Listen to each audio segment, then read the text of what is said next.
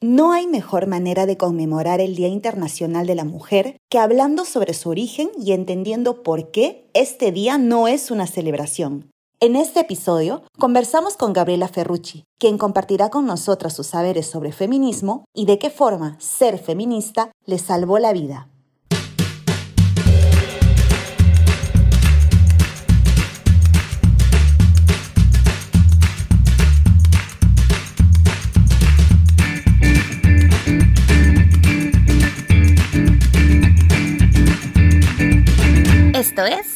Empoderadas.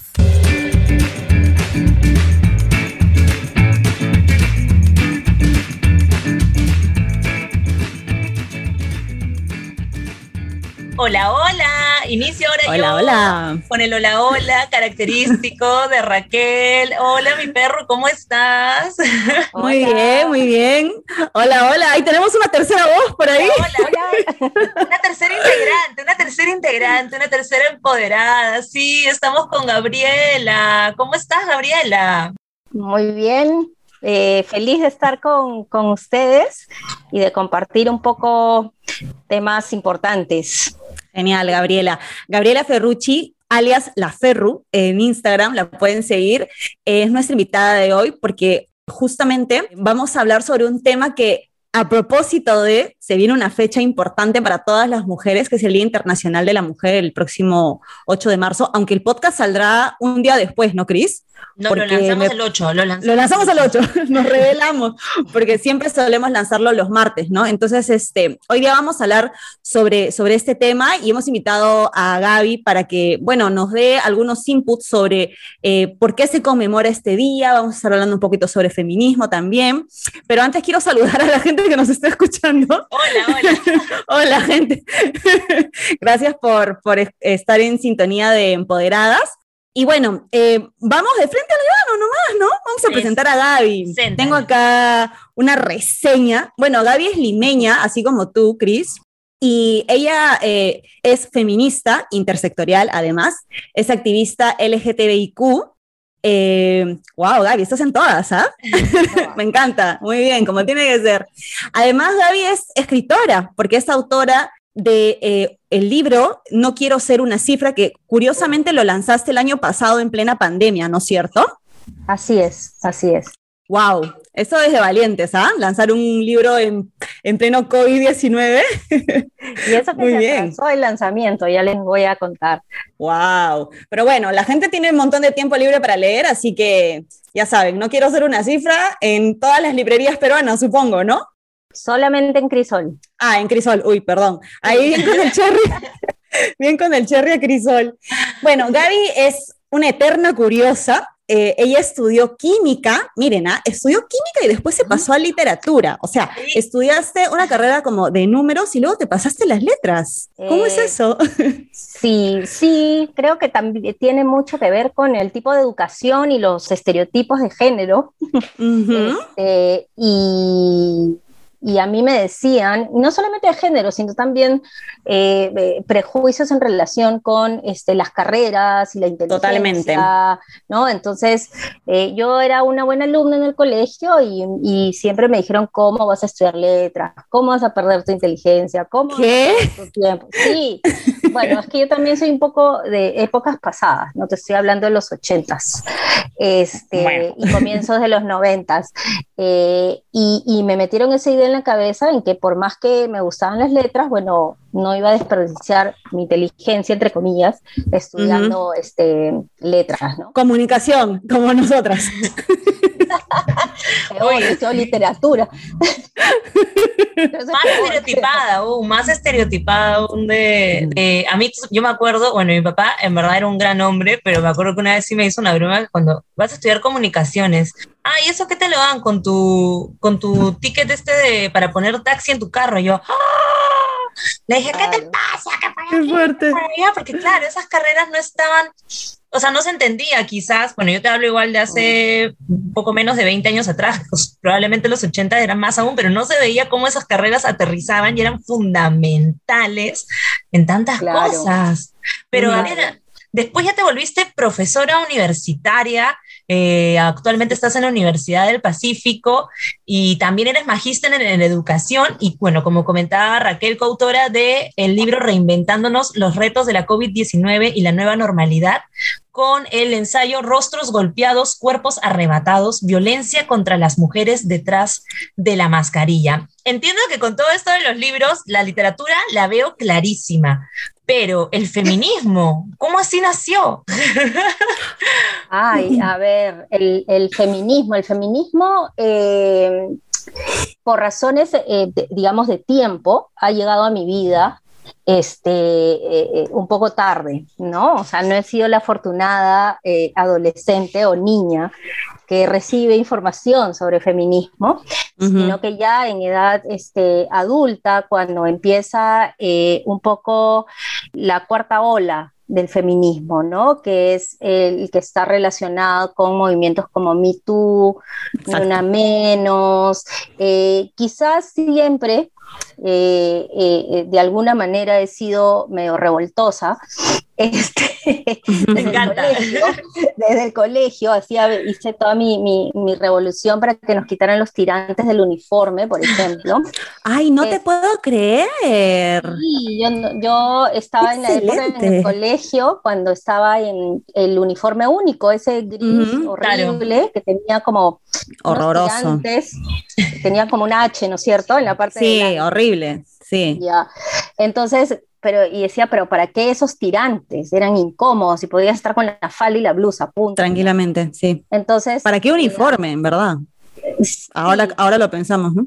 Sí, en ese momento era como, bueno, hacer la vida más, un poco más cómoda y además el adolescente este, rebelde también este, nacía.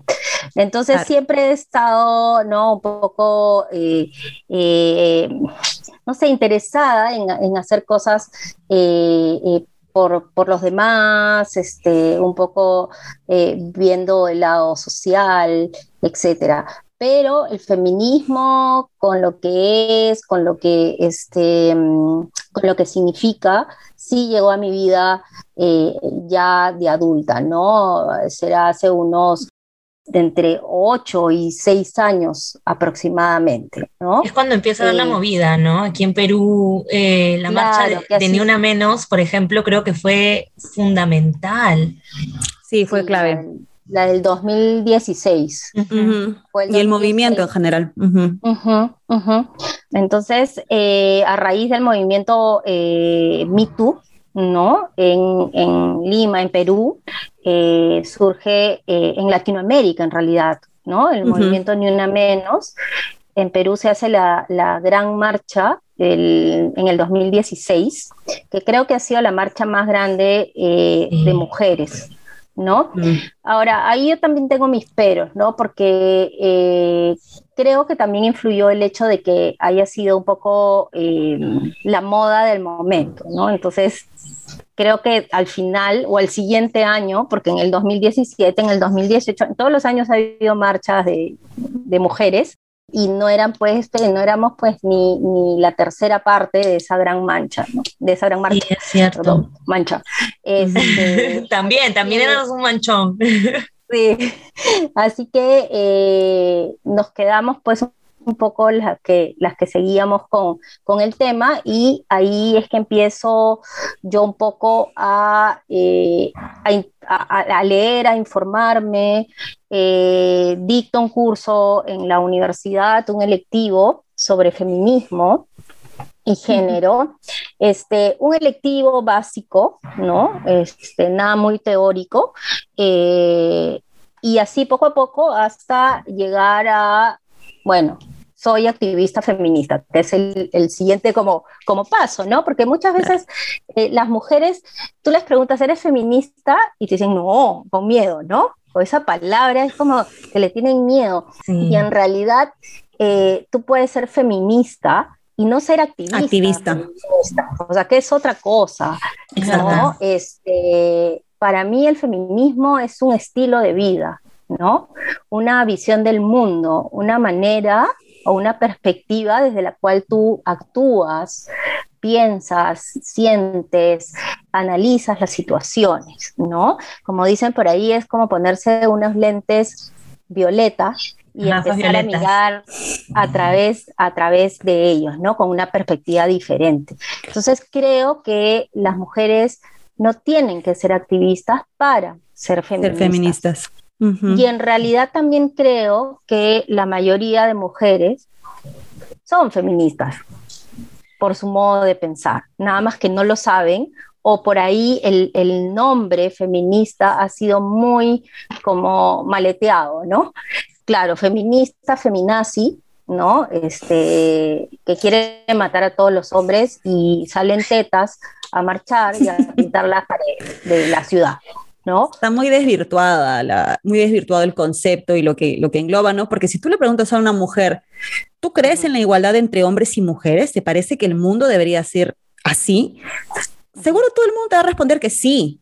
Y esa es la base del feminismo, ¿no? O sea, la, la base muy primigenia.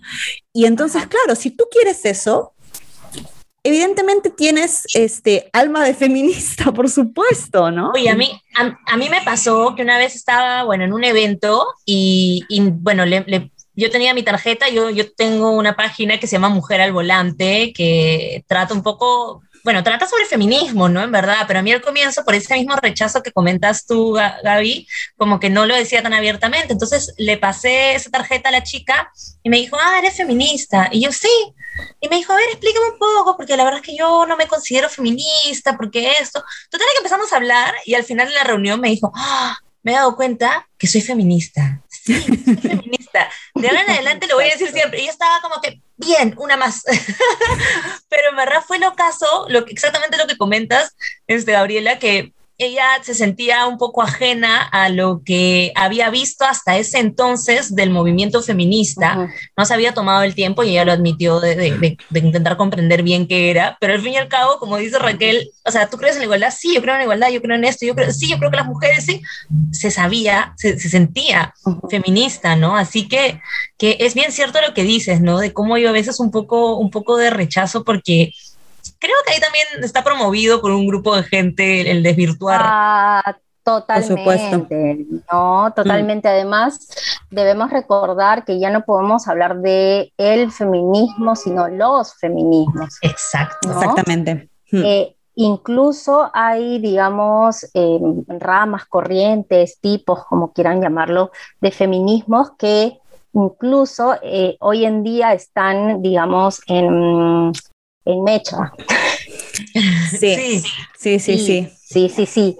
Eh, eh, es bien complicado eh, ese tema, pero uno puede decir, bueno, yo no estoy de acuerdo con tal parte que dicen tal feminismo, pero sí con otro feminismo, ¿no? Pero finalmente tenemos todas y todes la, este, la posibilidad o la idea en todo caso, como dicen, de decir, bueno, quiero un mundo en el que eh, las mujeres tengan derechos y que no haya una relación de desigualdad entre hombres y mujeres. Tan simple como eso. Exacto. Y está. Y no es que sea lo contrario o la antítesis del machismo, porque también existe mucho esa idea de que feminismo versus machismo. No, no amigos que nos escuchan. no, o sea, no, tiene, no tiene nada que ver, no son antónimos para nada. O sea, el feminismo lo que busca es justamente esto, ¿no? La igualdad entre hombres y mujeres. Eh, el machismo eh, no, no, es, no busca eso, es la superioridad, la superioridad del hombre sobre la mujer, ¿no? Entonces, ahí no hay antónimos, porque como, como feministas no queremos que las mujeres sean superiores a los hombres. Eso tiene que quedar súper claro también y desvirtúa mucho la, la, lucha, eh, concepciones de este tipo. o sea, somos, somos diferentes, hmm. no queremos ser iguales. No. Este, queremos que nos dejen de oprimir y, este, y tener nuestros derechos y la libertad de poder elegir a todo nivel. Eso es. Ahora, ¿por qué se llama feminismo? Porque así se llamó, pues. Sí. No, o sea, pues, punto. No, no, hay, no, hay, no hay mayor cosa. Así es que la, Exacto, no hay más que empezaron todo esto, este, es lógico que se llamara feminismo, pero no tiene nada que ver, como dices, con el machismo, ¿no? Con esos que dicen ni machismo ni feminismo, ¿no? Yo igualismo, igualitarismo. Me agarro de los pelos cuando leo esos comentarios y sobre todo en las redes sociales. Es como digo, Dios mío, ¿qué estás hablando? Por favor, lee un poco. Busca en Google, ahí está la definición tan sencilla como, como es eso y está. Yo siempre digo, yo siempre digo que, que si un día envío un mensaje que dice eso, ni machismo, ni feminismo, igualitarismo, es porque me ha pasado algo, necesito ayuda, necesito que envíen. Están hackeados. Emergencia, no te a la policía porque no sé, no sé tampoco qué tan seguro, pero, pero sí. David, me parece genial todo lo que nos comentas sobre, sobre, esta, sobre este proceso que tuviste tú, este, pero queremos conocer un poquito más cómo es el proceso de deconstrucción. Es algo que Raquel y yo siempre comentamos en este podcast, de que nosotros estábamos en proceso de deconstrucción, de que es un camino, de que no es como una meta, como, como, como dicen con la felicidad, ¿no? No es que llegas a la felicidad, es que la vives y que de repente también la misma deconstrucción no es que un día vas a decir, ay, ya estoy deconstruida o deconstruido, ¿no? Entonces, cuéntanos un poquito este huye, Huye. huye de quien te diga eso, lo único que te digo, y si es hombre, con mayor razón. Este, esa, esa, fue una de las causas de mi arte. De, digamos, de mi despertar hacia la bisexualidad, el hecho de demasiado este, aliado, este, deconstruido, aparentemente. aparentemente. Eh, sí, es un proceso, eh, la deconstrucción. Eh, es un nombre raro porque es como uh, destruirte para volverte a, construir, ¿no? Es en realidad un proceso de desaprender, ¿no? Sí. todas esas ideas patriarcales que sustentan justamente este sistema o esta estructura en la que el hombre es em, subordina ¿no? a, la, a la mujer. Entonces, y en la deconstrucción no solamente eh, es un proceso que ocurre eh, a nivel de género, ¿no? Porque, por ejemplo, nosotras nos podemos, eh, y creo que tenemos que deconstruirnos también en términos de la cuestión del, clasismo, ¿no? Por ahí nosotros tenemos ah, un montón de ideas que no nos damos cuenta que son clasistas o que no nos damos cuenta que son racistas. Como un todo, ¿no? Verlo, ver la desconstrucción como un todo. Y, de ahí que este, el feminismo, que a mí, o más bien la, el enfoque, más que un tipo de feminismo, es el interseccional, que es el que yo, por el que yo este, apuesto, que justamente es eso, ¿no? De ver esta opresión del género, eh, pero que es atravesada por una serie de opresiones, ¿no? De clase, de, de origen, de etnia, de orientación sexual, de identidad de mm. género, de nivel socioeconómico, etcétera, ¿no? Entonces, el feminismo no consiste solamente, o bueno, en todo caso, un tipo de feminismo sí, que es el feminismo, feminismo liberal o burgués, y que incluso ahora hablan sobre el feminismo blanco, este, que es ese feminismo que como que el más light, ¿no? El que está con el sistema, quiere, digamos, eh, alcanzar sus, em, sus metas de igualdad dentro del sistema eh, y que aspiran, por ejemplo, a romper el techo de cristal, ¿no? A que, a, que carreras de, de, hombres eh, tradicionalmente eh, para hombres también estén ocupadas por mujeres, que haya mujeres gerentes, etcétera, etcétera, ¿no? Que, corrígeme un, poquito, Gaby, perdona que te corte, pero e, es, más o menos como empezó el, feminismo en realidad, ¿no? O sea, las luchas eh, de las mujeres que iniciaron esta, esta, este movimiento eran de mujeres entre comillas, en esa época privilegiadas, ¿no? Hace muchos años, ¿no? Ahora sí que ha llegado a otros, a otros niveles, ¿no? Pero en, esa época era como una lucha de mujeres blancas privilegiadas, ¿no? Después ya se integraron las mujeres negras, por ejemplo, ¿no? Pero creo que más o menos inició así. Obrero. Exacto, con el movimiento obrero, sufragista. porque finalmente debían ser mujeres que tendría mm, algún tipo de, privilegio, ¿no? Como por ejemplo saber leer y escribir. Exacto. En esa época. Eh, ahora también hay, eh, no en la primera ola, pero quizás en la segunda ola, que es la, como la más representativa, que es la de las sufragistas, ¿no? la búsqueda del voto femenino. Ahí ya un poco que empezó, se empezaron a mover, se empezó a mover el feminismo en las bases, o sea, entre las, las obreras, ¿no? incluso eh, hablando del 8 de marzo, la, o sea, de dónde nace esto del 8 de marzo, sí, es justamente, eh, se conmemora una tragedia, ¿no? Por eso es que no hablamos de celebración, sino de conmemoración, ¿no? En el, ahora, hay diferentes fechas en la literatura todavía no está como muy, muy, de verdad, encontramos diferentes. Sí, diferentes. Pero yo me guío por un libro que después se los voy a recomendar, que es como, básico. Este, y ahí em, nos plantean en marzo del 1911 como este incendio en una fábrica textil en Nueva York, donde eh, mueren mm, aproximadamente 150 mujeres que estaban en huelga ¿no? Que estaban ya pidiendo este, eh, reducción de horas de trabajo, igualdad de salarios con los hombres, mejores condiciones de trabajo, y están en huelga y estas mujeres las encierran. se inicia el incendio y no pueden salir y, ya, este, digamos, y, mueren, ¿no? Entonces, es la conmemoración de la lucha por la igualdad, por conquistar los derechos eh, de la mujer. Ya después, digamos, en los 70, mediados de los 70, es que la ONU declara, oficialmente el Día Internacional de la Mujer 8, eh, de, 8 de marzo. Sí. Eh, y, bueno, y eso ¿Cómo pasa a... volverse una celebración? Sí, nos hace mucho ruido eso. Nos hace mucho ruido esto, ¿no? Porque tú estás hablando de conmemorar una fecha que en realidad es una fecha trágica, porque está, eh, digamos, en, medio de una lucha, ¿no? Por igualdad de oportunidades laborales, de, mejora de condiciones laborales, ¿no? Donde muere mucha gente, muchas mujeres. Y de pronto, ahora, el 8 de marzo, se ha desvirtuado totalmente, ¿no? O sea, yo no sé si la gente que celebra el Día Internacional de la Mujer, la gran mayoría, conoce esta historia, pero yo lo veo mucho, ¿no? ¿Por qué nos están, por qué nos felicitan eh, por ser mujeres.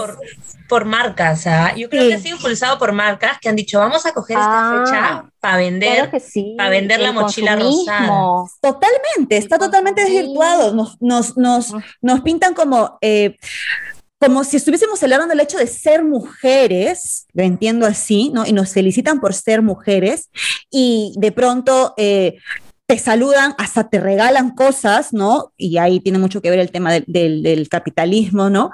Y, entonces, este, celebran el hecho de ser la cosa más linda del mundo, la cosa más linda, porque lo he visto, ¿eh? lo he leído, ¿no? Eh, o porque somos eh, vanidosas, caprichosas, no sé qué, siempre lo veo en, redes sociales y digo, wow, ¿por qué? Te regalan tu licuadora. Y te regalan, exacto, te regalan. la madre, más o menos. Sí, más o menos. Sí, pues, ahí está el, la, la, publicidad, ¿no? Hmm. Este, como siempre, ustedes como educadoras sabrán, buscando este, de alguna trabajar con los estereotipos que, este, hmm. que finalmente funcionan, ¿no? Entonces el rosado y la flor y la, flor, la flor más hermosa, la mujer, los libros que están en oferta en las librerías son de autoayuda, de cocina, ¿no? de hacer ejercicios. Este, entonces lo único que hacen es reforzar los estereotipos. Yo pongo cara de, de, pitbull cada vez que alguien me va a querer saludar. ¿no? Eh, eh. Sí, creo, creo que ahí, este, sí, de verdad, o sea, creo que nosotras como feministas que conocemos esta parte de la historia, ¿no? Nos, nos, toca, por un lado, informar ¿no? al resto de las mujeres por qué esta fecha no tenemos que celebrar nada, sino más bien conmemorar una lucha y, y, enseñar a la gente ¿no? a que no, no me felicites, no, amigo, amiga, gracias por tus felicitaciones y no soy una, una antipática ni, ni nada por el estilo, simplemente te estoy enseñando algo, ¿no? Y eso hay que aprender a respetar. ¿Cómo crees tú que deberíamos conmemorar esta fecha, por ejemplo? Eh, yo creo que lo que necesitamos y una manera de, de lucha es la visibilización uh -huh. de las condiciones de vida de la mujer, de la violencia contra la mujer. Entonces es el día de decir, no, qué linda eres, no, sino demostrarle que en el Perú mueren tantas mujeres en manos de sus parejas o, expare o exparejas, o hay tantas este, niñas madre, sí. eh, etcétera, etcétera, ¿no? Visibilizar y decir, y, y aunque seamos, sí, pues las pesadas, las aguafiestas, porque, ay, qué malagradecida, si te estoy dando un regalo por el Día de la Mujer, bla, bla, bla. Bueno, bueno, pues seremos malagradecidas y seremos las, las antipáticas, pero creo que eh, sí es importante eh, no solamente informar, aunque la verdad es que no tendríamos por qué, o sea, eso también es, es otra idea de, de, de, las feministas, como que las feministas tienen la obligación de enseñarles a los hombres o darles explicaciones cuando no, pues también pueden googlear, ¿no? Lo mismo que uh -huh. hemos hecho nosotras, este, lo pueden hacer tranquilamente. Sí. O ponerse a escuchar, ¿no? Pero sí creo que es importante visibilizar ¿no? Este, que en realidad no podemos hablar de que en el país eh, somos iguales hombres y mujeres, ¿no? Que es, que es un discurso que muchas, se escucha también de muchas mujeres, ¿no? Probablemente mujeres privilegiadas. Uh -huh. Este, no, pero si no, lo mismo que dicen, no, no hay racismo, Yo nunca he ¿no? sufrido, yo nunca he sufrido, dicen, pero yo, yo nunca he sufrido desigualdad. Bueno, amiga, tú eres No tú, te has dado pero... cuenta, o no te has dado cuenta. Y, y, mira, y puede ser uno que no se haya dado cuenta en ningún momento que en verdad sí estaba sufriendo de desigualdad, o también que haya estado en una burbuja tan sumida de dinero y de privilegios que quizás ella no la vivió, ¿no? Pero eso no significa que la vida de ella que no exista claro, represente cómo viven la mayoría de mujeres peruanas y, y, del mundo, si nos vamos, si nos vamos a otros escenarios, ¿no? Y en este uh -huh. contexto de, o sea, a mí me parece súper importante lo que comentas, ¿no? De que no es nuestra chamba, no es nuestra chamba informarle a la gente, explicarle, este, pero sí es verdad que podemos de una u otra forma visibilizar esto. ¿Las marchas para ti son un medio adecuado para visibilizar este tipo sí. de, de fechas? Sí, y no solamente para visibilizar, ¿no? sino para alzar la voz y para, mm, digamos, estar juntas. Este, estar en una marcha de mujeres es hermoso. Es, este, es hermoso. Sí, hay una, hay una vibra alucinante, ¿no? Hay una emoción. Este, así que es importante no solamente para lo que se refleja hacia afuera, Sino para nosotras, para nosotras mismas, ¿no? Convocar, enseñar, demostrar que estamos juntas, demostrar que no somos una minoría loca ahí que quieren hacer sus cosas radicales, este, sino que somos las mujeres que estamos eh, sufriendo todos los días de eh, violencia en, a todo nivel, ¿no? Violencia, desde violencia física, violencia simbólica, económica, etcétera, ¿no? Este, sí, las marchas, ¿cómo extraño las marchas? Sí. Creo que la, la, la, última justamente ha sido la del 8 de marzo del año pasado. Sí, ya. sí, claro. Sí, es verdad. Tienes toda la razón. Inclusive acá, como siempre, aquí en España, la gente salió a marchar el 8 de marzo y ya estábamos en pandemia, todavía no este, confinados, y hubo uh -huh. como un brote fuerte, ¿no? Y se le uh -huh. adjudicó la culpa de ese brote a la marcha por el 8 Mira. de marzo. Sí, las feministas tienen la culpa del brote. No, o sea, no tiene nada que ver. como, como siempre, ¿no? Echándonos la culpa de todo. Pero, pero una cosa sí que me gustaría ahí como conversar con ustedes, chicas, es que las marchas a mí me parece que son un espacio increíble para, como dices tú, manifestarse y, y visibilizar, ¿no? Pero sí que es verdad que pasan algunas cosas en las marchas que son muy cuestionadas, ¿no? por, por, por la gente, por los medios de comunicación. Y a mí me parece loco que, o sea, por ejemplo, no sé, eh, hubo una marcha en México, no sé si no recuerdo si fue por el, por el 8 de marzo, en, el, en la que se pintaron monumentos, so- sí, en la que se, pintaron monumentos, ¿no? Este, hubieron eh, varios monumentos importantes de, de Ciudad de México, este, pinta, con pintas, etc., ¿no? Este, y la gente estaba indignada porque ¿cómo es posible que hayan salido a marchar y pintar estos monumentos cuando México es uno de los países con las cifras más altas de feminicidios, de secuestros de mujeres, de trata de mujeres? Y me parece increíble que llamen más la atención o moleste más que se pinten monumentos a que estas cifras ¿Esto era? De Cortés. no lo sé, no, no, lo, no, no, no recuerdo, pero eran monumentos importantes, ¿no? Como si fuesen a pintar, no sé, pues el caballo de, no sé, ¿eh, todavía está el caballo de, San Cuba Libre? Martín. de Sí, San Martín. de San Martín. Sí. Ya, como si fuesen Ah, a yo pintar digo eso. que lo pinten, ¿ah? Yo digo lo que se lo pinten, bajen. claro. Se lo bajen. pinten. Además- Anarquía. además, ¿dónde hemos visto, dónde hemos visto una revolución? Porque esta es una revolución, Sí, Así sí. ¿no? ¿Dónde hemos visto una revolución este, así toda tranquilita, calladita? ¿No? Tenemos que gritar, tenemos que hacernos escuchar, ¿no?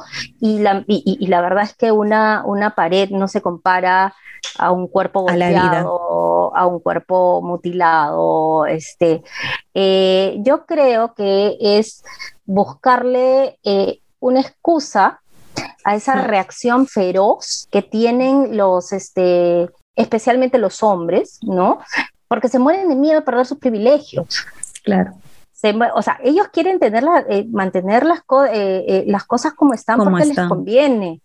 ¿No? Obvio. Entonces, calladita te ves más bonita, ¿no? Calladita no eres, este, no eres nada, no, no eres una amenaza para mí. Pero hay que, este, que, que alguien alce la voz, que alguien, este, reclame. Nosotros no estamos pidiendo nada, estamos exigiendo, porque es nuestro derecho, nuestros derechos. ¿no?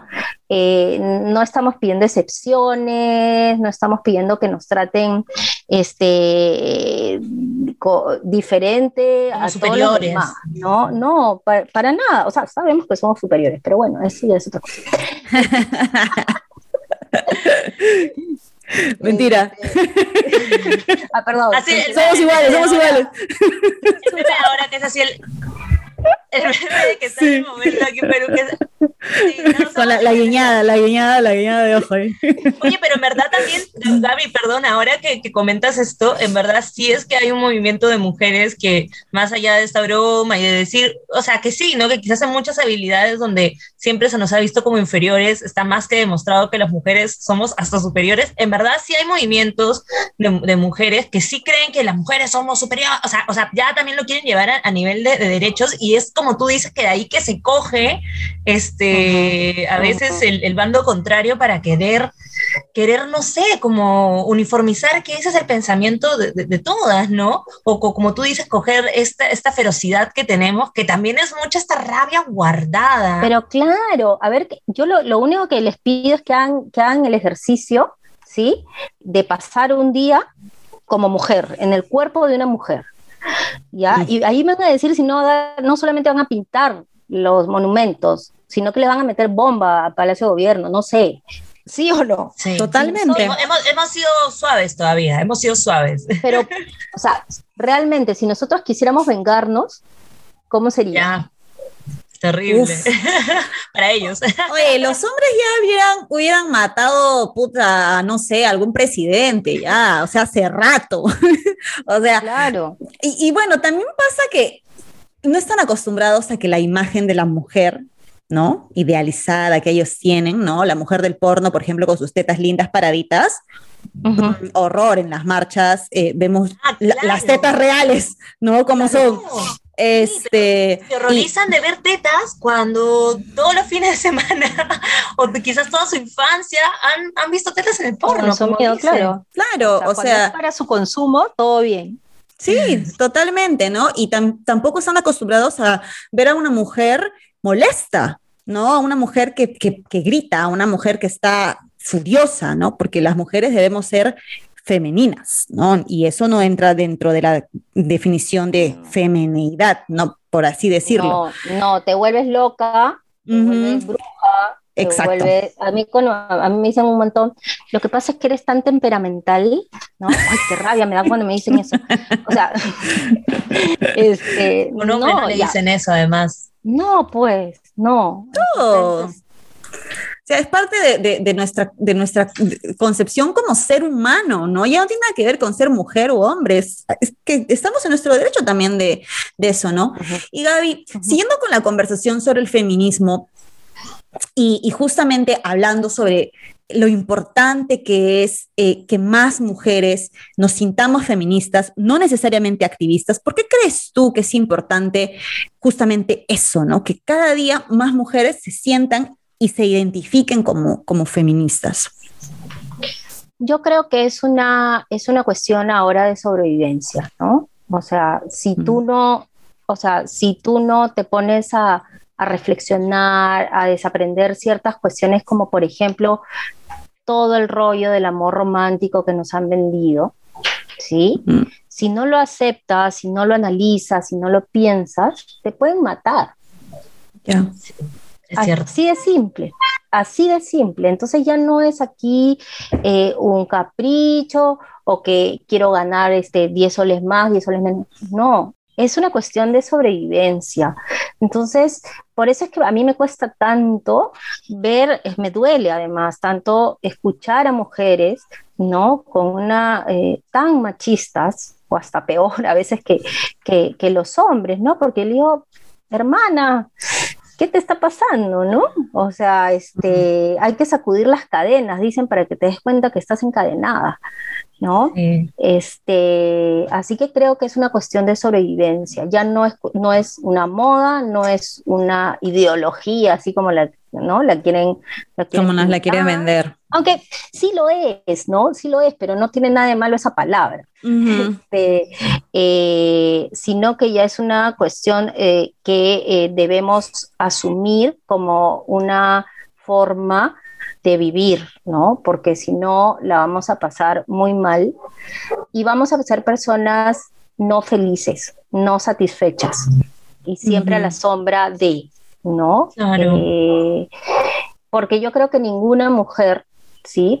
Nunca ha pensado, por más que sea la mujer más sumisa del mundo, nunca ha pensado de que quiero hacer esto, tengo esta, quiero alcanzar esta meta, o, cuestionar la maternidad, porque es como que nos da miedo cuestionar nuestros roles tradicionales de mujer, ¿no? Hmm. Con el tiempo va, este, ha ido cambiando felizmente, pero cuando yo estaba en el colegio, quinto de media, etcétera, yo me iba a casar, iba a tener hijos. O sea, punto, no había otra, o sea, no había otro camino. claro. Bueno, que sí, Sí, siempre también, o sea, viene, ahí siempre hablamos con, con Raque de, de, este chip, ¿no? Con el que de una u otra forma nos gusta decir que todos hemos venido con ese chip insertado, ¿no? Que es como nos han enseñado, cómo ha sido siempre y que yo, por ejemplo, tengo que admitir, estoy segura que también a ustedes les ha pasado y a gente que nos está escuchando también, que por más de que tú estés en proceso de construcción y te creas feminista y ya te estés cuestionando estas cosas, a veces el chip tiene su vocecita, ¿no? La ah, vocecita inicial. A mí me pasa, a mí me encanta manejar. Amo manejar, manejo súper bien. Mi papá ha sido corredor de autos y yo lo veía manejando a él. Y por suerte, cuando yo empecé a manejar, él también, métete, vamos. Entonces, manejo rápido y yo me sentía muy orgullosa siempre porque porque yo era una mujer al volante, ¿no? Y, y, veía y le ganaba a hombres y todo, pero me ha pasado algunas veces que, por ejemplo, he visto chicas en carrazos, ¿no? Y carrazos no te digo más que por lujo, sino como carros así potentes y todo. Y lo primero que se me ha venido a la mente es, es el carro de su papá o es el carro de su novio, ¿no? Y al toque ha sido, no, Cristina, no digas eso, no pienses eso, ¿no? Este, no, no, no, no, es su carro, es su carro, ¿no? Entonces, es un chip con el que venimos y, y claro, es un poco, creo, no, no sé si la palabra exacta es comprensible, porque tampoco quiere decir que como, ah, ya, como viniste con ese chip, te vamos a dejar hacer todo lo que quieras, ¿no?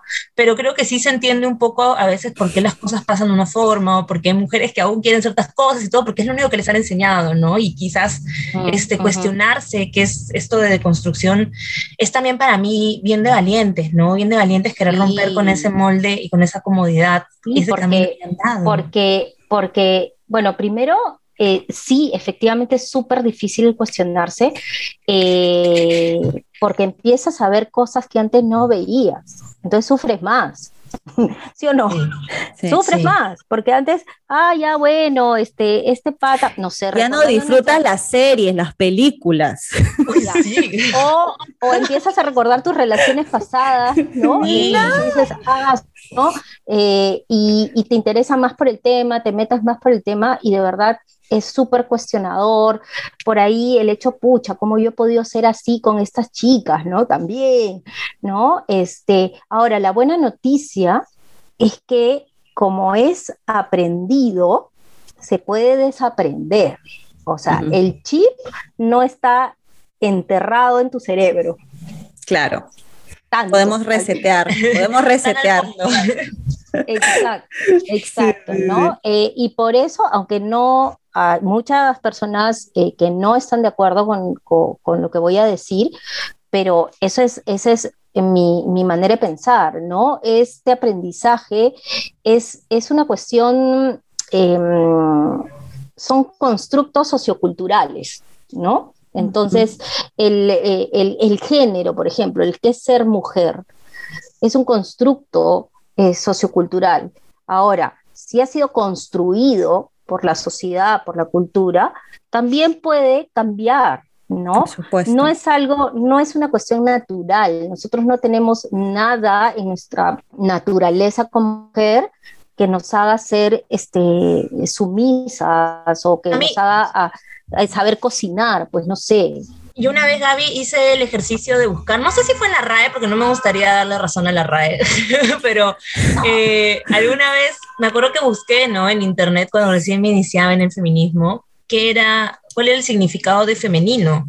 Y el significado que encontré era todo lo referente a eh, las mujeres, ¿no? Al, género femenino. Más no, abajo, de, abajo creo que explicaba como que estereotipadamente se cree que es ser dulce, ser esto, ser esto, pero lo femenino es todo lo que tiene referencia a las mujeres, ¿no? O sea, si una mujer es fuerte y es este, aguerrida y grita y es, no sé, machona, como suelen llamarle, o líder, eso también dentro, o sea, es femenino, ¿no? O sea, eso también lo podemos catalogar como femenino si nos basamos un poco, un poco en eso, ¿no? Y en verdad me gustó mucho y ahí me quedé con eso y dije, esto va a ser mi guía de vida.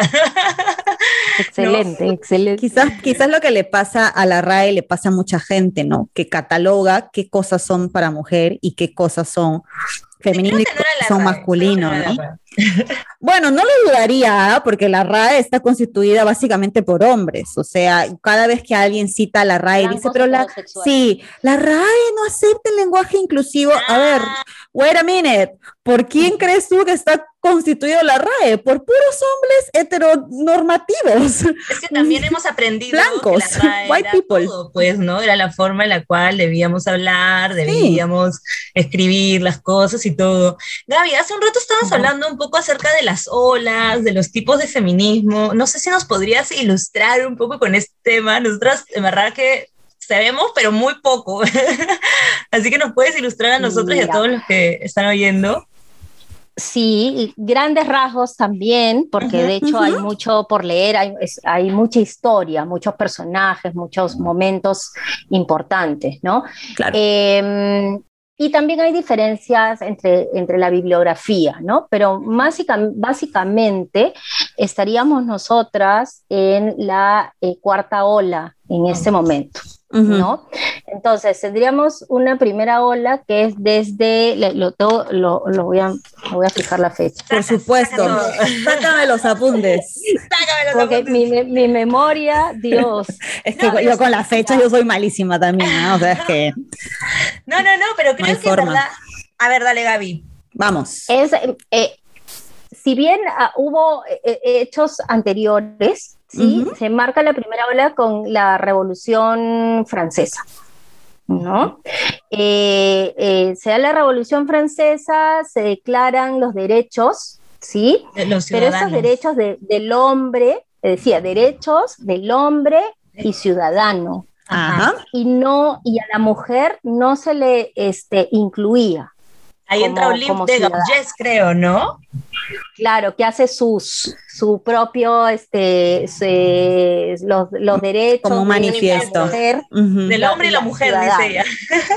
Exacto, exacto, ¿no? Y es este más o menos hasta fines, eh, o sea, desde el fines del siglo XVIII hasta mediados del siglo XIX. Después empieza la segunda ola, que está basada en, eh, o en todo caso, el, lo que más resaltó fue el sufragismo, ¿no? Eh, la búsqueda del, eh, por, el voto, por el voto femenino, que es hasta finales de la Segunda Guerra Mundial. Después viene la tercera ola, donde ya, bueno, este, ya estamos en el siglo XX, eh, 50, 60, 70, y ya ahí este, las mujeres ya se organizan mucho más. Hay un tema importante que surge, que son los derechos reproductivos y sexuales, ¿no? La libertad sexual de la, de la mujer. Y luego eh, se habla de eh, la cuarta ola con el avance de la tecnología, ¿no? Cuando nace la tecnología y el movimiento se globaliza. Entonces ya tenemos un feminismo global, eh, surgen los ciberactivismos, ¿no? Este, y los movimientos que conocemos como Me Too, eh, Ni Una Menos, y ya se empieza también el feminismo a como ir por diferentes este, corrientes, Corrientes. Sí, ¿no? sí, sí. Justo, justo sobre estas corrientes también nos gustaría este, preguntarte, no sé si nos podrías ilustrar, porque hace un rato est- estabas hablando sobre algunas, ¿no? Y tú justamente perteneces a una en específico, pero más o menos cuáles serían estas que, que ahora estamos viendo, ¿no? A ver, eh, ahora hay muchísima, muchísimos feminismos, ¿no? Por ejemplo, están los feminismos eh, que tienen un enfoque más eh, decolonial, por ejemplo. ¿no? Entonces, eh, que son más latinoamericanos, por ejemplo, ¿no? Que ya no siguen tanto este feminismo liberal, burgués, europeo, ¿no? Sino que es más contextualizado. Eh, tenemos eh, el feminismo negro o el afrofeminismo, que está centrado en la opresión de las mujeres eh, afrodescendientes y en realidad en las mujeres racializadas en, en general. Hay un feminismo, un ecofeminismo que de alguna manera relaciona a la mujer con la naturaleza y cómo es que el ser humano oprime a la naturaleza como oprime y explota a la mujer, ¿no? Wow. ¿no? El ecofeminismo, el feminismo verde, digamos, que apunta más al, al eh, antiespeci- es antiespecista, es este, ¿cómo se llama? Verde, ¿no? Vegano. Vegano, También. sí, me imagino. Este, luego está uno que a mí no me gusta, pero bueno, es, es bastante, bastante popular, el feminismo radical. Este, y me molesta, lo voy a decir, porque creo que no todas, ¿ah? hay un feminismo radical que, que no. Pero eh, si bien dicen, o sea, radical no es porque sea extremo, ¿no? Sino es radical porque busca la raíz Raíz. del problema, ¿no? Que es, que es el, eh, que es el género el que oprime, ¿no? Entonces, por eso es que ellos están de acuerdo con la abolición del género, la abolición de la prostitución, del vientre alquiler, etcétera, etcétera. Lo que a mí no me gusta de ese feminismo o de una parte de ese feminismo es que excluye a las mujeres Trans. del feminismo. Entonces, eh, incluso hay eh, mm, las famosas TERF, que, dicen, que dicen, ay, qué insulto. No es insulto, son las siglas en inglés, ¿no? Del, feminismo radical trans excluyente. ¿Por qué trans excluyente? Porque no aceptan a las mujeres trans como mujeres dentro del feminismo, ¿no? Ni a las eh, personas de género no binario. Entonces, ahí es donde yo sí rompo un poco con ese, fe, con ese feminismo, ¿no? Porque ya me parece que se centran en una cuestión biológica, es decir, qué tienes entre las piernas, para decir si eres mujer o no eres mujer. Y yo sí creo que el género, ¿sí? Sí oprime en el sentido de que es estereotipado, es decir, tú tienes que, ya, es este género, tú eres mujer, entonces tienes que ser de esta manera, ¿no? Todo bien, pero este, sí creo que lo que no podemos hacer es negar la identidad de las personas. Gaby, yo tengo una pregunta. Yo, yo hace un tiempo vi una publicación de una página que a mí bueno, me gustaba mucho, ya no sé si me sigue gustando, que se llama Feminista Ilustrada. Y ella, por ah, ejemplo, sí. ella comentó una vez como criticó a las mujeres heterosexuales. ¿no? Porque, o sea, básicamente lo que decía es que si eras heterosexual, estabas durmiendo y dándole placer, o yo lo entendía así, ¿no? Dándole, durmiendo con el enemigo y que era más o menos por ahí el resumen, ¿no? Como que el hombre enemigo y tú no eres heterosexual, ¿no? Entonces yo me sentí un poco como que, ¡ah! mira, porque la verdad, o sea, yo, bueno, yo me siento heterosexual, no, no cierro las puertas para más adelante, pero, pero hasta ahora sí, ¿no? Y eso que he intentado chaparme chicas y todo, porque, porque sí, ¿no? Sí me parece que era algo importante como para probar y, no dejar la puerta obviamente cerrada sobre cuál era mi identidad o, o, lo que yo sentía, ¿no? Pero también me parece un poco fuerte decir eso, ¿no? Decir que por ser, o sea, que no hay, el, no puede ser heterosexual.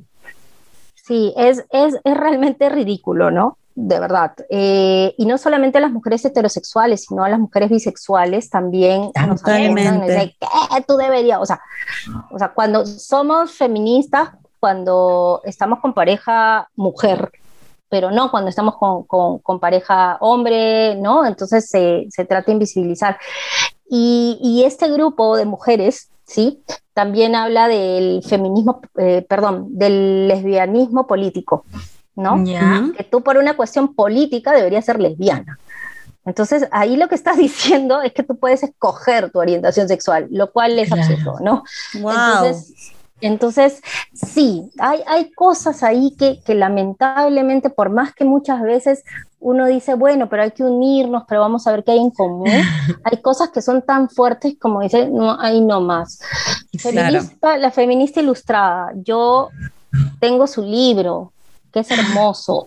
Sí, es no. hermoso. Hacía cosas increíbles. Pero cuando, cuando, cuando empecé, a, yo la seguía y todo, pero cuando empecé a leer ese tipo de cosas, yo a todas las que se les sale su, este, su transfobia, este, yo...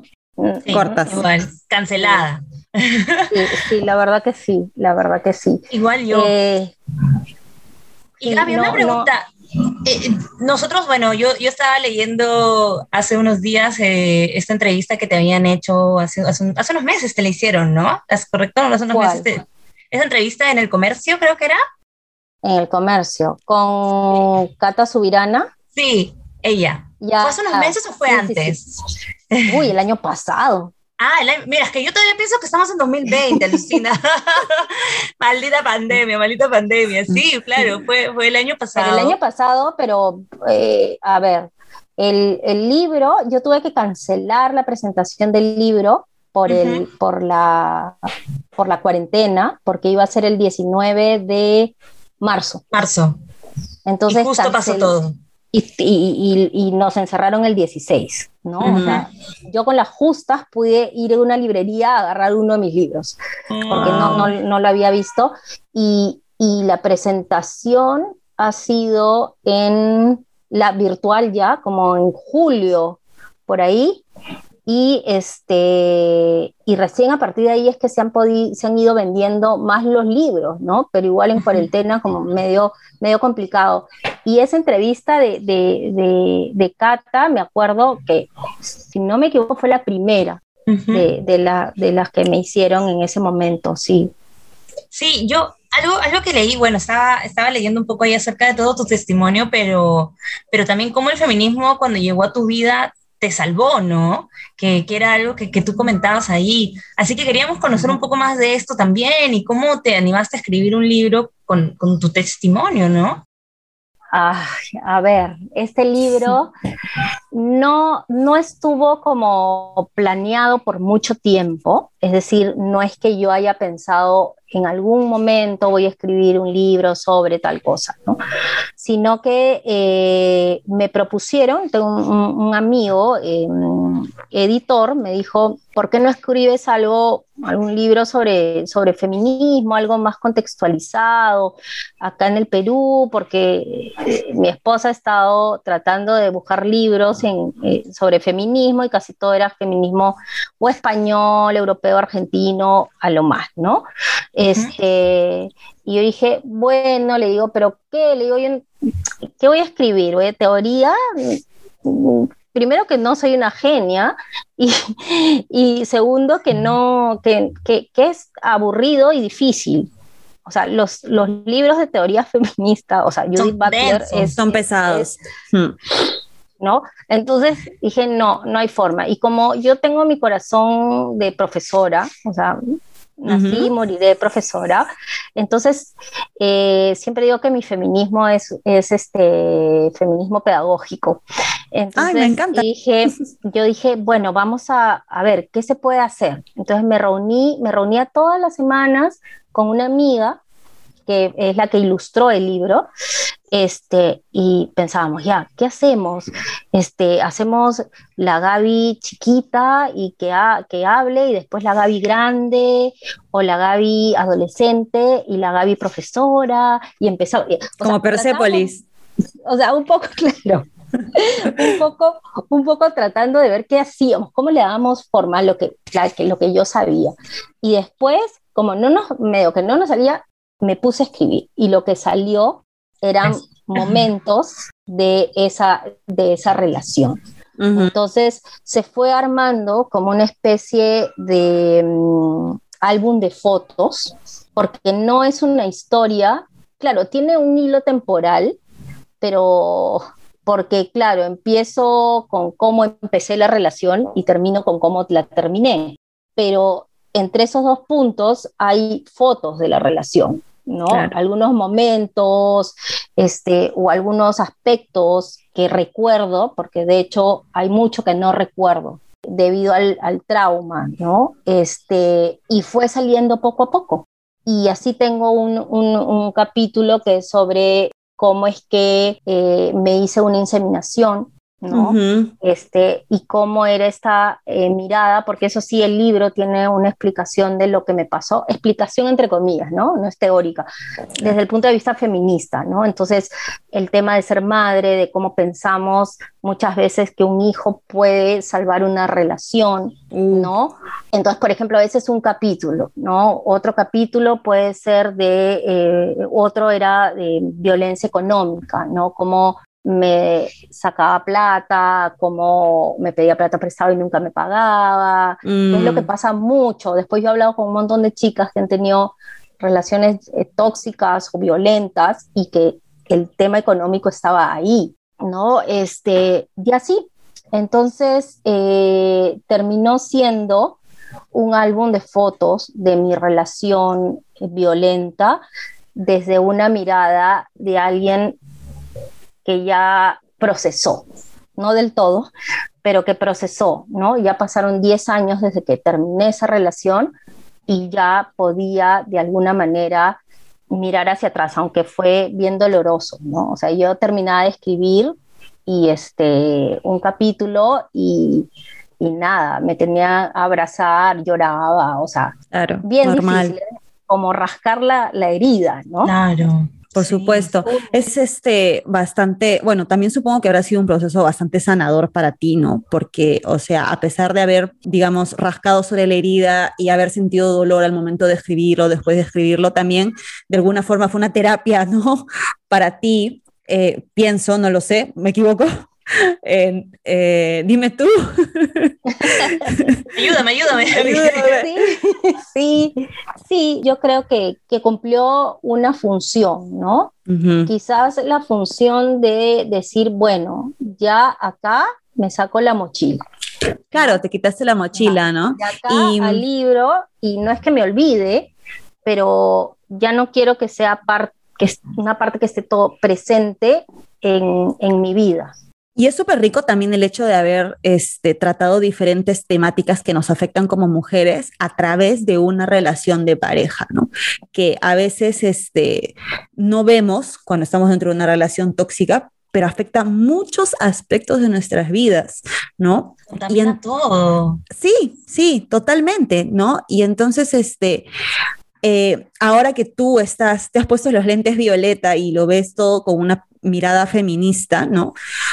Eh, también te puedes dar cuenta, quizás, no lo sé, de cómo el feminismo puede ayudar a, lo que decías tú, ¿no? A, a sobrevivir la violencia de género, que es súper fuerte, ¿no? O sea, ¿qué importancia crees tú o qué papel juega el feminismo para erradicar o por lo menos minimizar esto, este problema? yo creo que es fundamental, ¿no? Es fundamental el que nos abra los ojos, ¿sí? Y que dejemos de normalizar conductas y actitudes violentas, ¿no? Que antes podrían, ay, este, cuando está con sus, con sus amigos, me, este, siempre se burla de mí, ja, ja, ja. Y estaba pues, borracho. sí, o estaba borracho, o este, pucha, me insistió un montón para tirar, entonces ya, bueno, pues no, y ahora no sabemos que la insistencia es, viola o sea, hay una violación, ¿no? Este, y es doloroso darse cuenta de eso, pero creo que es, que es muy necesario.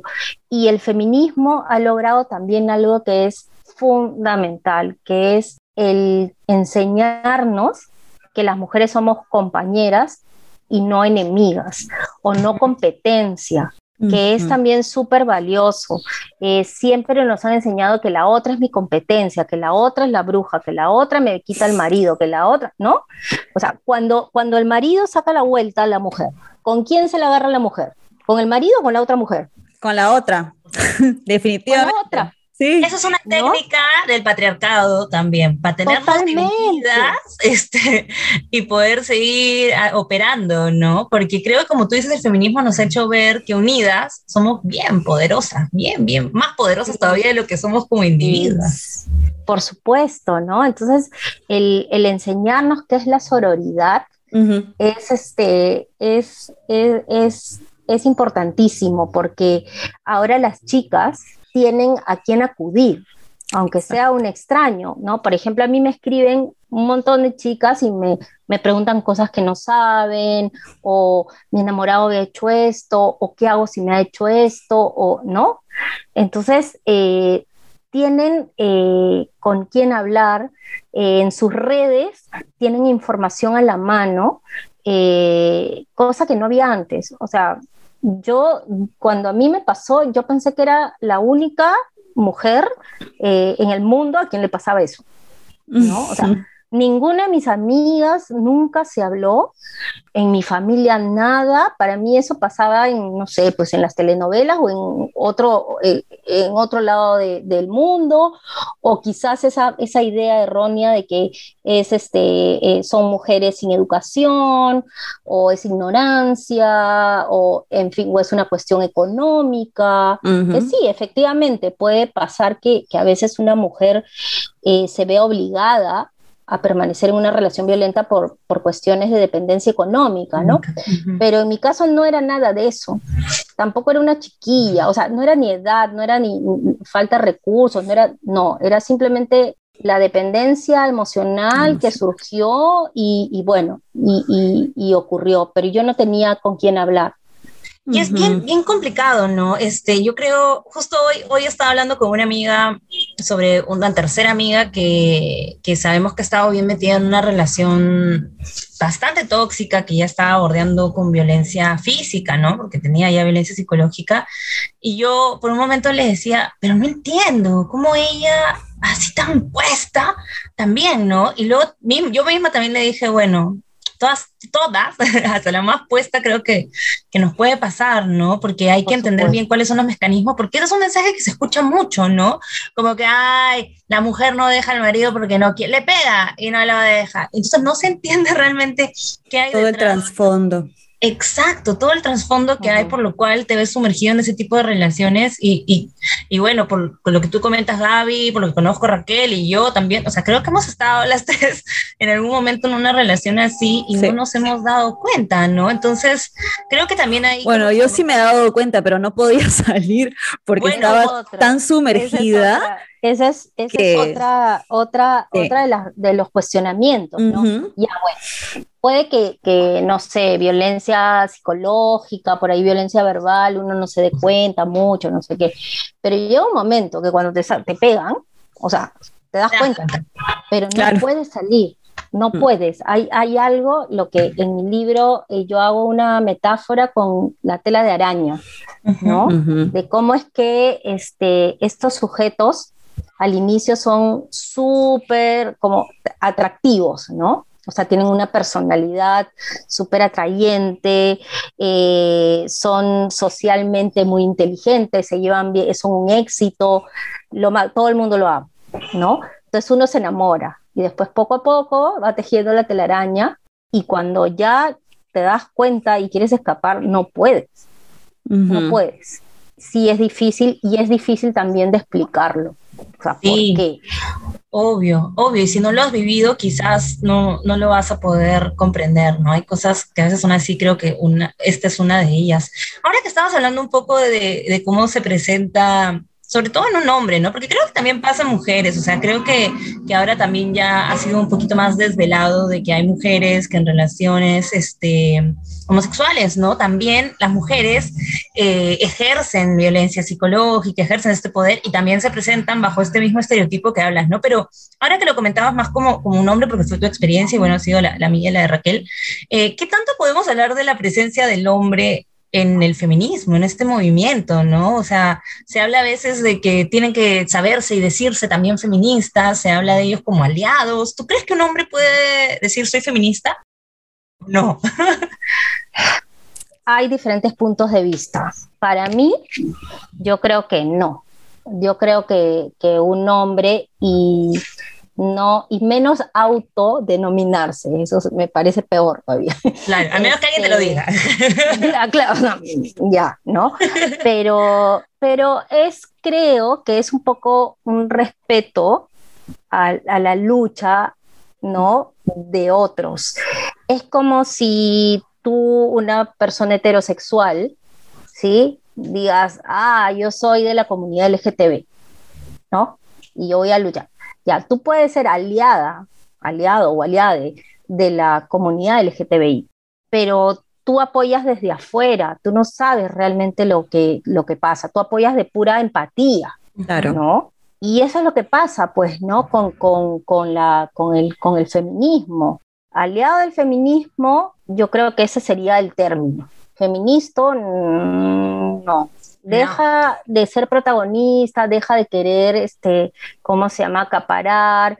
Todos sabemos que si un hombre habla y una mujer habla, van a escuchar primero el hombre. Entonces, ponte atrás en las marchas, ¿Qué, qué, afán de ponerte adelante, este, qué afán de recibir un nombre. Eh, y por último, creo que los hombres, en este caso, tienen sus propios eh, espacios para poder colaborar con las luchas, ¿no? O sea, no tienen que dejar... reflexión también, ¿no? Creo que tienen que hacer su chamba de cosas que el patriarcado también les aqueja a ellos. Por supuesto, ¿no? O sea, esto eh, que se llama nuevas masculinidades, ¿no? Una se necesita de construir el ser masculino, ¿no? ¿Qué significa ser, ser hombre, ¿no? Mm. entonces tienen harta chamba y harta chamba y también, como les digo, tienen sus espacios, sus grupos de WhatsApp, porque todos se quedan callados cuando alguien manda la foto de una, de una chica con la que está. Porque todo el mundo celebra o se queda callado, cómplice, ¿no? Ahí es donde debería decir, oye, no me parece, no deberías hacer esto, esto no está bien.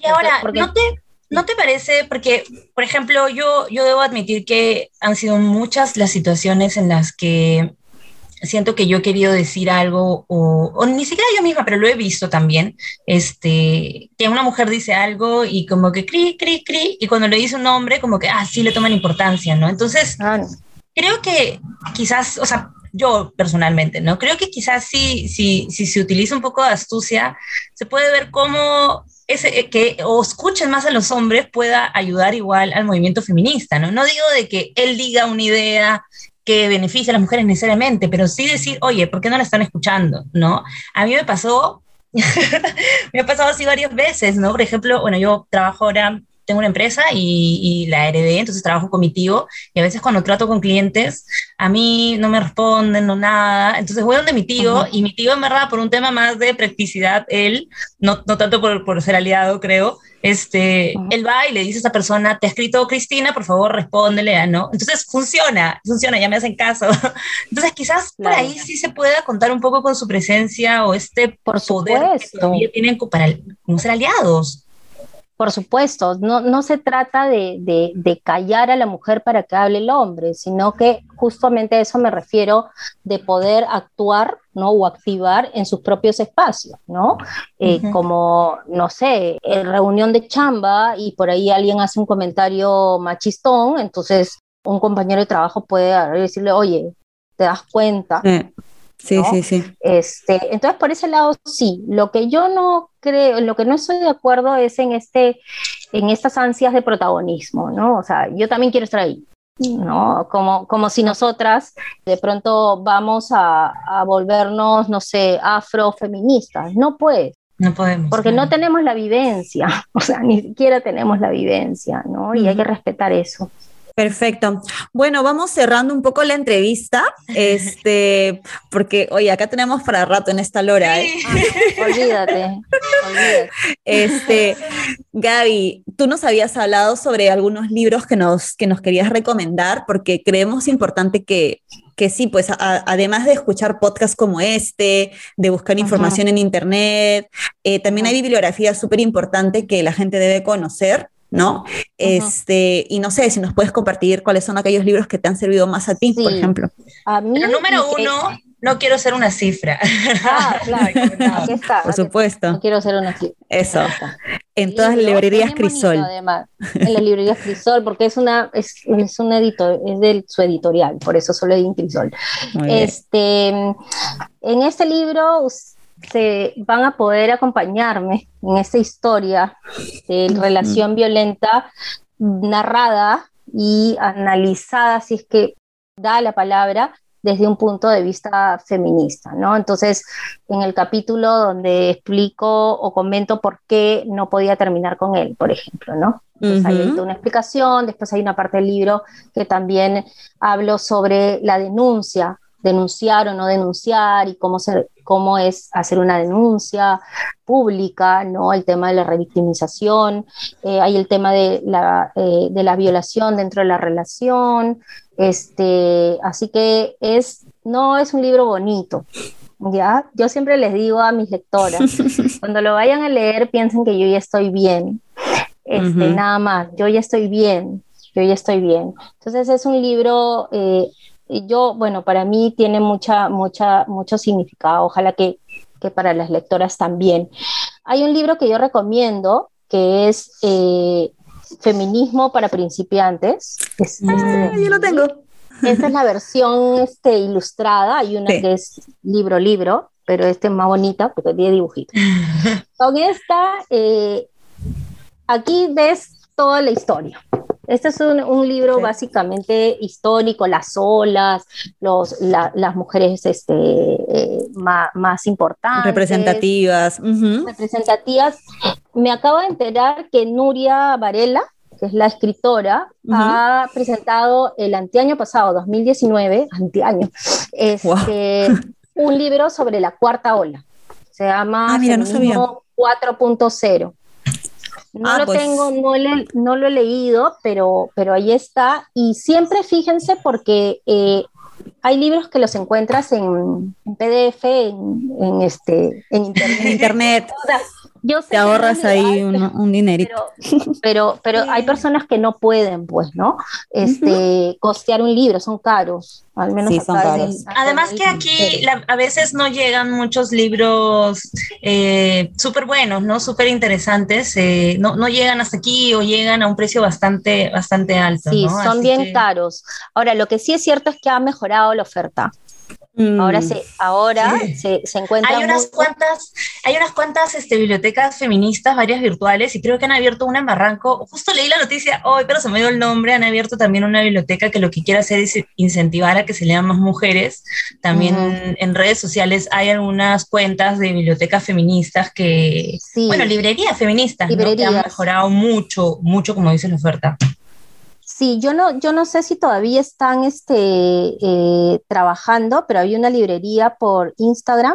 Cría Cuervos, Sí, Sí, es, sí, sí, es, esa. eh, feminista. O sea, y ahí hay otra que se llama Anónima, creo. Anónima, Sí. que también tiene algunos libros de mujeres. También yo encuentro varios y libros hermosos en la siamesa de Siam. Ah, datazo. Es, unos libros, me van a traer un libro el sábado, porque ese es el problema, los libros. Este, sobre, es ilustrado y es sobre todas las mujeres en la mitología, Wow, Ah. qué chévere. o sea, diosas y todo, este, hermoso. Ya, ya después les enseño el. Te voy a Cuando- seguir, te voy a seguir en este momento, Gaby, para que ¿Qué cuando, por cosa? favor, cuando ¿Cómo llegue, que no me lo sigues? subes. Lo, lo subes, lo subes, no, mentira, yo te sigo. no, pero cuando llegue, lo subes, por favor, para poder ver bien. Este, Sí, sí, y los, los enseño. Hay un libro que está en, en, en PDF, que lo encuentras en internet, que se llama Feminismo es para todo el mundo. El feminismo es para todo el mundo, de Bell Hooks, que también es entretenido, es fácil de leer, ¿no? Entonces creo que esos son los básicos. Ahora, yo he aprendido bueno, leyendo, pero también este, viendo documentales. Claro. Y es más entretenido a veces. Sí, a veces sí, a veces te queda más. Hay varios, por ejemplo, en Netflix hay, hay varios. Ahorita el problema es que, lo, que los van sacando, ¿no? Hay uno que se Sí. llama Feministas, ¿qué estaban pensando?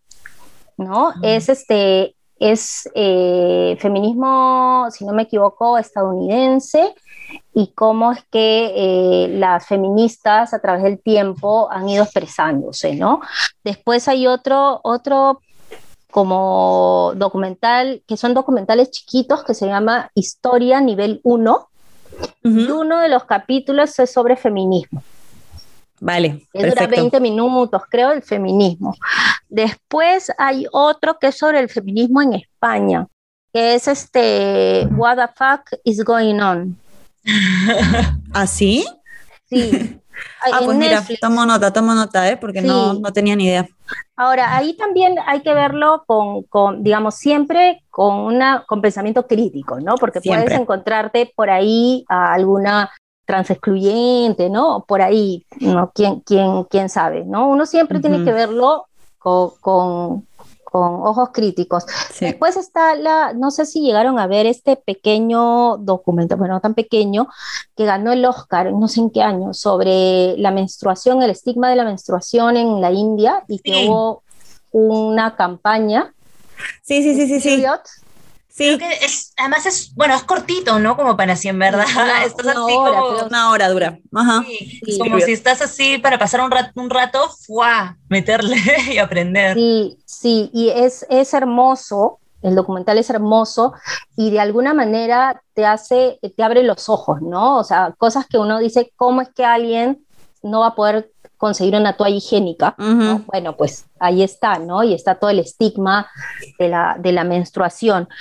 Eh, ya no está en, en- en Netflix, estaba porque yo lo he visto ahí, pero debe estar en algún lado, que es un documental que se llama She's Beautiful When She's Angry.